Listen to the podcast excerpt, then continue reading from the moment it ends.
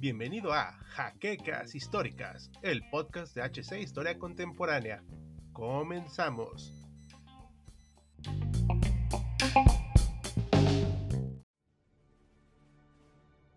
Hola historiadores, aquí están Hal Jordan y The Auslander acompañándolos una vez más. ¿Listos para una nueva edición de Pixeles Históricos? Ahora visitaremos un juego de principios del siglo XXI, cuando las consolas dejaron de ser juguetes y se volvieron centros de entretenimiento. Empezaron a llegar a nuestro vocabulario palabras como contenido descargable, pase de temporada y otras cosas que cambiaron para siempre este mercado. Y es precisamente la saga del juego que hoy veremos una de las que se ha caracterizado por tener estas y otras características. Así es, hablamos de Call of Duty, pero en su primera entrega, que como se acostumbraba en ese tiempo, se ambientó en la Segunda Guerra Mundial. Pero antes, veamos qué ocurría en el ya lejano año 2003. Este año tuvo grandes acontecimientos mundiales algunos bastante infortunados, como el inicio de la invasión de Irak por una coalición de naciones encabezada por Estados Unidos, llevando democracia y libertad a la nación árabe y de paso ayudarle con su petróleo. También murió la famosa orca Keiko Noruega, que se volvió una estrella fílmica en Willy y que gozó de gran fama en México. Arnold Schwarzenegger,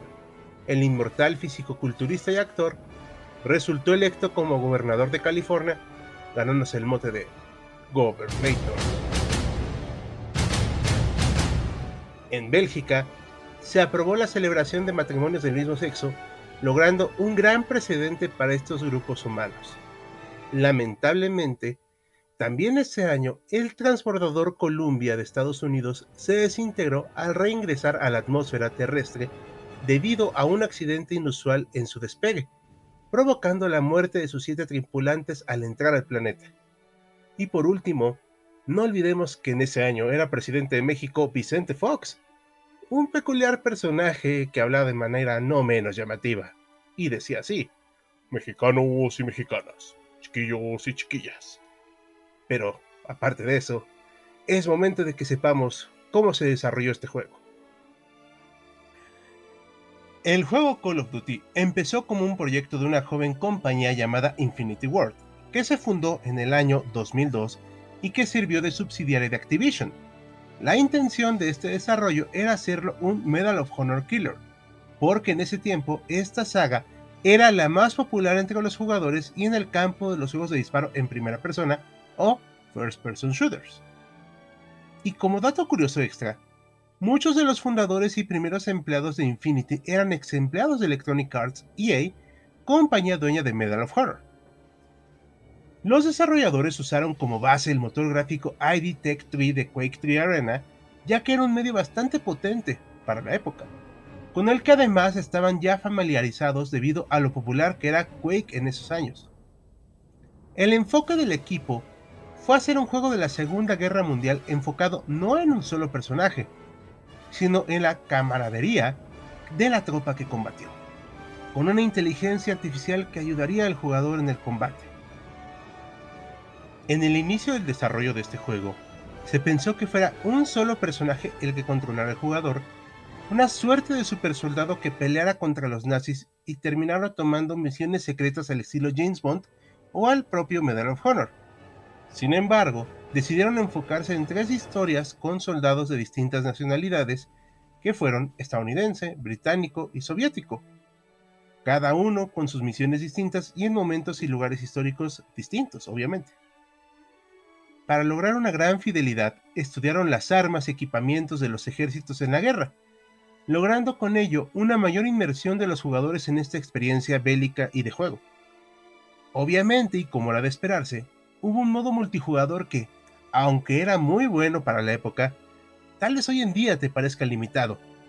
pero sigue siendo jugado a través de servidores personalizados en la PC. Por último, solo se tomó en cuenta un desarrollo para la PC y un port muy limitado para el fallido Engage, por lo que no existían consolas en su momento. lo cual explica en gran medida el por qué se conoce tan poco de este juego en el mundo de los jugadores de consolas caseras. Pero su impacto fue mucho más allá de lo esperado. Y de esto y otras cosas te hablará Dead Auslander. Es todo tuyo, señor. Gracias por tan interesante contexto de desarrollo, Hal. Y para entrar en materia, cabe resaltar que Call of Duty, a pesar de ser un juego que dentro de poco cumplirá 18 años de haberse lanzado, podemos encontrarlo en Steam por un precio bastante reducido, que no suele superar los 10 dólares y que gracias a que es un juego de hace tanto, cualquier computadora o laptop casera podrá correrlo con fluidez. Para esta reseña, utilizamos los ajustes gráficos más altos y una resolución de 1024 x 768 píxeles, uno bastante común para la época, esto con la intención de tener una experiencia muy similar a la que los jugadores de un lejano 2002 tuvieron. Call of Duty nos recibe con un menú muy parecido a lo visto en Medal of Honor, además de que los primeros minutos del juego son bastante parecidos, pues encarnamos un paracaidista estadounidense que tiene como objetivo hacer sabotaje dentro de las líneas alemanas. Pero una vez que realizamos este breve objetivo, el cual no nos tardará más de dos minutos en completar, el espectáculo de verdad empieza. Es en este punto que las diferencias respecto a su competidor salen a relucir, pues en Medal of Honor se sigue una fórmula tradicional en los shooters vistos durante los 90, en donde interpretamos a un ejército de un hombre que puede hacerle frente a ejércitos enteros sin pestañear, pero a diferencia de esa fantasía clásica de poder, en Call of Duty no somos un ser indestructible que es capaz de arrasar con todo lo que se pone enfrente. Solo somos un soldado más, y en la mayoría de niveles estaremos bien acompañados con nuestros hermanos de armas. Si bien gráficamente hablando no es nada impresionante para nuestros tiempos más recientes, este apartado está muy bien trabajado, pues los escenarios tan abiertos cuentan con una buena distinción de colores y texturas los unos con los otros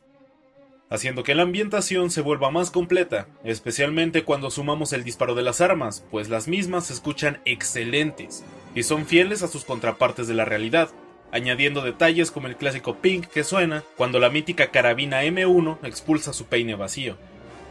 ¿Y qué decir de las ametralladoras? Las mismas se ven y suenan tan devastadoras como lo son en la realidad, pues basta con una ráfaga de las mismas para que nuestra barra de salud se drene por completo.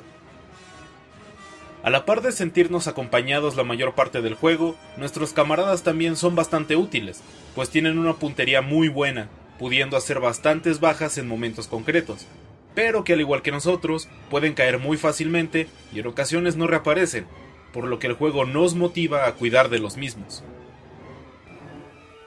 Y respecto a las armas, podemos cargar hasta 4, donde idealmente dos serían las principales, una secundaria como una pistola o un Panzerfaust y hasta un máximo de 10 granadas, las cuales, aunque en un principio pueden parecer bastantes, no tardaremos en acabar con las mismas, pues son realmente útiles para despejar interiores, y el combate cercano será una constante a lo largo de todos los niveles. Mecánicamente hablando, es un juego pulido y tan vigente como el día que salió si estamos acostumbrados a shooters modernos, y si es así, no tardaremos en acostumbrarnos a los tiroteos tan dinámicos de esta obra. Pero, hay que voltear a ver el apartado narrativo de Call of Duty, el cual también es su punto más débil. La historia de la Segunda Guerra Mundial es una que todos conocemos hasta cierto punto, y Call of Duty no se aleja demasiado de la versión impuesta por los estadounidenses de que fueron ellos los protagonistas de la misma, pero que se nos cuenta a través de los ojos de varios soldados, partiendo desde la sala de reuniones en donde se nos presenta una cinemática manera de presentación de nuestros objetivos, con detalles como el escuchar cómo hace ruido el acetato cada que se cambia de diapositiva. Pequeños detalles que nos envuelven más en la experiencia, hasta llegar al campo de batalla, y de ocasión en ocasión, escucharemos los soldados de nuestra unidad fraternizando entre sí. Pero lamentablemente solo somos eso, un espectador dentro de estos diálogos, pues nuestro personaje es mudo y solo sirve para obedecer órdenes, las cuales suelen ser las más peligrosas, con algunas notables excepciones. Sin importar que las historias que escuchamos de nuestros compañeros no son exactamente las más interesantes o originales, nos permite humanizar a los mismos y generar algo de empatía por ellos, especialmente cuando resultan útiles y no se quedan disparando a la nada, como irónicamente hacen algunas de las entregas más recientes de Call of Duty. El verdadero problema de la historia es que la misma está muy fragmentada, pues constantemente estamos yendo y viniendo a través de los años del conflicto, pero no solo del mismo, sino también de la trama, El juego empieza en una base de entrenamiento estadounidense en 1942 que sirve como tutorial. Posteriormente veremos el combate que tuvieron algunas divisiones aerotransportadas previas al día D, para luego dar un salto temporal hasta 1945 y rescatar a un par de prisioneros VIPs en el corazón de Austria. Uno de ellos es el muy emblemático Capitán Price, quien resulta herido y tiene que ser evacuado. Posteriormente, y sin ningún aviso, nuevamente estamos en Francia en el día previo al desembarco de Normandía, pero con una unidad de comandos británicos, a quienes seguiremos durante unas cuantas misiones, y es con ellos en donde Call of Duty deja de intentar diferenciarse con su competencia para volverse una copia calcada de Medal of Honor, pues tenemos misiones tan ridículas como destruir una presa por nosotros mismos sin apenas ayuda, o hundir un navío de guerra entero infiltrándonos en él, ¿por qué no? Estas misiones tan bombásticas realmente se sienten bastante estúpidas y fuera del tono al que el juego nos acostumbró hasta ese momento. Si bien había pequeñas libertades como tiroteos en camiones en movimiento, las misiones de los SAS están de más y sobre todo en medio del juego, otro error crucial, pues tanto la mayor parte de las misiones estadounidenses, que son de camaradería y que se puede ver la inspiración en películas como Salvando al Soldado Ryan, y series como Bad of Brothers, están al principio y marcan el ritmo, para que luego de terminar con la mayoría de las misiones británicas, demos un gigantesco salto hasta la batalla de Stalingrado en 1942, en donde el ritmo inicial se recupera, pero es en esta parte en la que los problemas narrativos y sobre todo los errores históricos se hacen muy presentes. Esta obra se inspira fuertemente en películas y series de la época, una de ellas es Enemigo a las Puertas, y esto se puede ver porque al igual que en la cinta del 2001, en esta batalla encarnamos un francotirador, pero sobre todo, los mismos notables errores históricos están presentes. Fue gracias a esta película que la leyenda de que los soviéticos disparaban a sus propios soldados y retrocedían se volvió popular. En Call of Duty vemos esto. También vemos cómo supuestamente los soviéticos no tienen rifles suficientes para darles a todos sus soldados, y en general se hace ver que el ejército rojo no solo no tenía moral para luchar, sino que estaba obligado a hacerlo, algo que directamente le quita el mérito a los verdaderos ganadores de la guerra, que fueron los soviéticos. Pues no debemos olvidar que el Frente Oriental fue el que causó más bajas a los alemanes que ningún otro, además de que fue el que dispuso más hombres que en cualquier otro escenario de la guerra. Pese a los errores notables que tiene, tanto por su narrativa fragmentada y esparcida como un rompecabezas, además de las incoherencias históricas que tiene, como el hecho de que no había ni de chiste la cantidad de tigres que se presentan en el juego en cada maldita esquina, sumado a los errores previamente mencionados, Call of Duty es un juego que destaca mucho por sus mecánicas, ambientación, apartado visual y sonoro. Es una lástima que algo tan crítico como su historia tenga tantos errores. A día de hoy, Call of Duty es una experiencia que se puede seguir disfrutando. Es curioso ver cómo en el 2003 no había problema alguno con mostrar esvásticas dentro de su contexto histórico, y a día de hoy, aunque no están censuradas, es probable que cierto sector radical, minoritario y de izquierda se escandalizara por ello, algo que terminó pasando con los recientes Call of Duty World War II y Battlefield 5, juegos que se toman libertades tales como meter soldados negros y femeninos, pero que igual fueron blanco de críticas por cosas tan simples como poder jugar como un soldado del eje en una partida multijugador. Por lo que si estás buscando una experiencia libre de funas, porque al menos hasta ahora nadie le ha hecho uno un Call of Duty original, es una experiencia que estamos seguros que vas a disfrutar. Eso sí, ten cuidado con tomar esta obra como una fuente histórica, porque no lo es y tampoco pretende serlo. Pero que es importante recordar, pues hay gente que realmente cree que los sucesos de, por ejemplo, Enemigo a las Puertas, fueron reales. En líneas generales, Call of Duty es un juego que tan solo por su gameplay ya vale la pena, pues tiene escenarios tan variados como persecuciones en auto que nos recuerdan a películas como Indiana Jones, e incluso una sección en la que disponemos de un tanque T-3485 que es muy divertido de conducir, volviendo esta obra en un buen juego de la Segunda Guerra Mundial que se toma sus libertades, pero que sobre todo destacó por encima de su competencia y no tardaría en volverse la experiencia FPS que otras compañías tratarían de imitar, incluyendo el propio Medal of Honor. Si quieres jugarlo, la versión de PC es sin duda la mejor y también la más accesible, pues la mayoría de nosotros tenemos al menos una computadora con dos núcleos, 4 GB de RAM y un chip gráfico integrado que seguro será más que suficiente para disfrutar de esta experiencia a 60 fotogramas por segundo clavados. Pero si buscas algo más que la experiencia original, también tiene ports digitales para Xbox 360 y PlayStation 3. Si tienes una de estas consolas, tal vez deberías probarlo.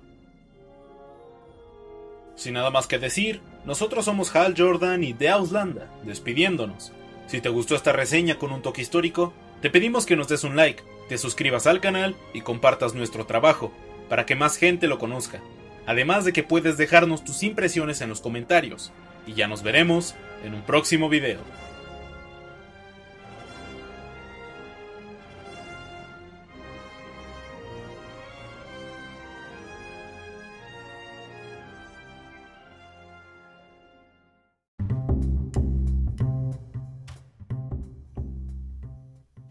Esto fue Jaquecas Históricas, el podcast de HC Historia Contemporánea.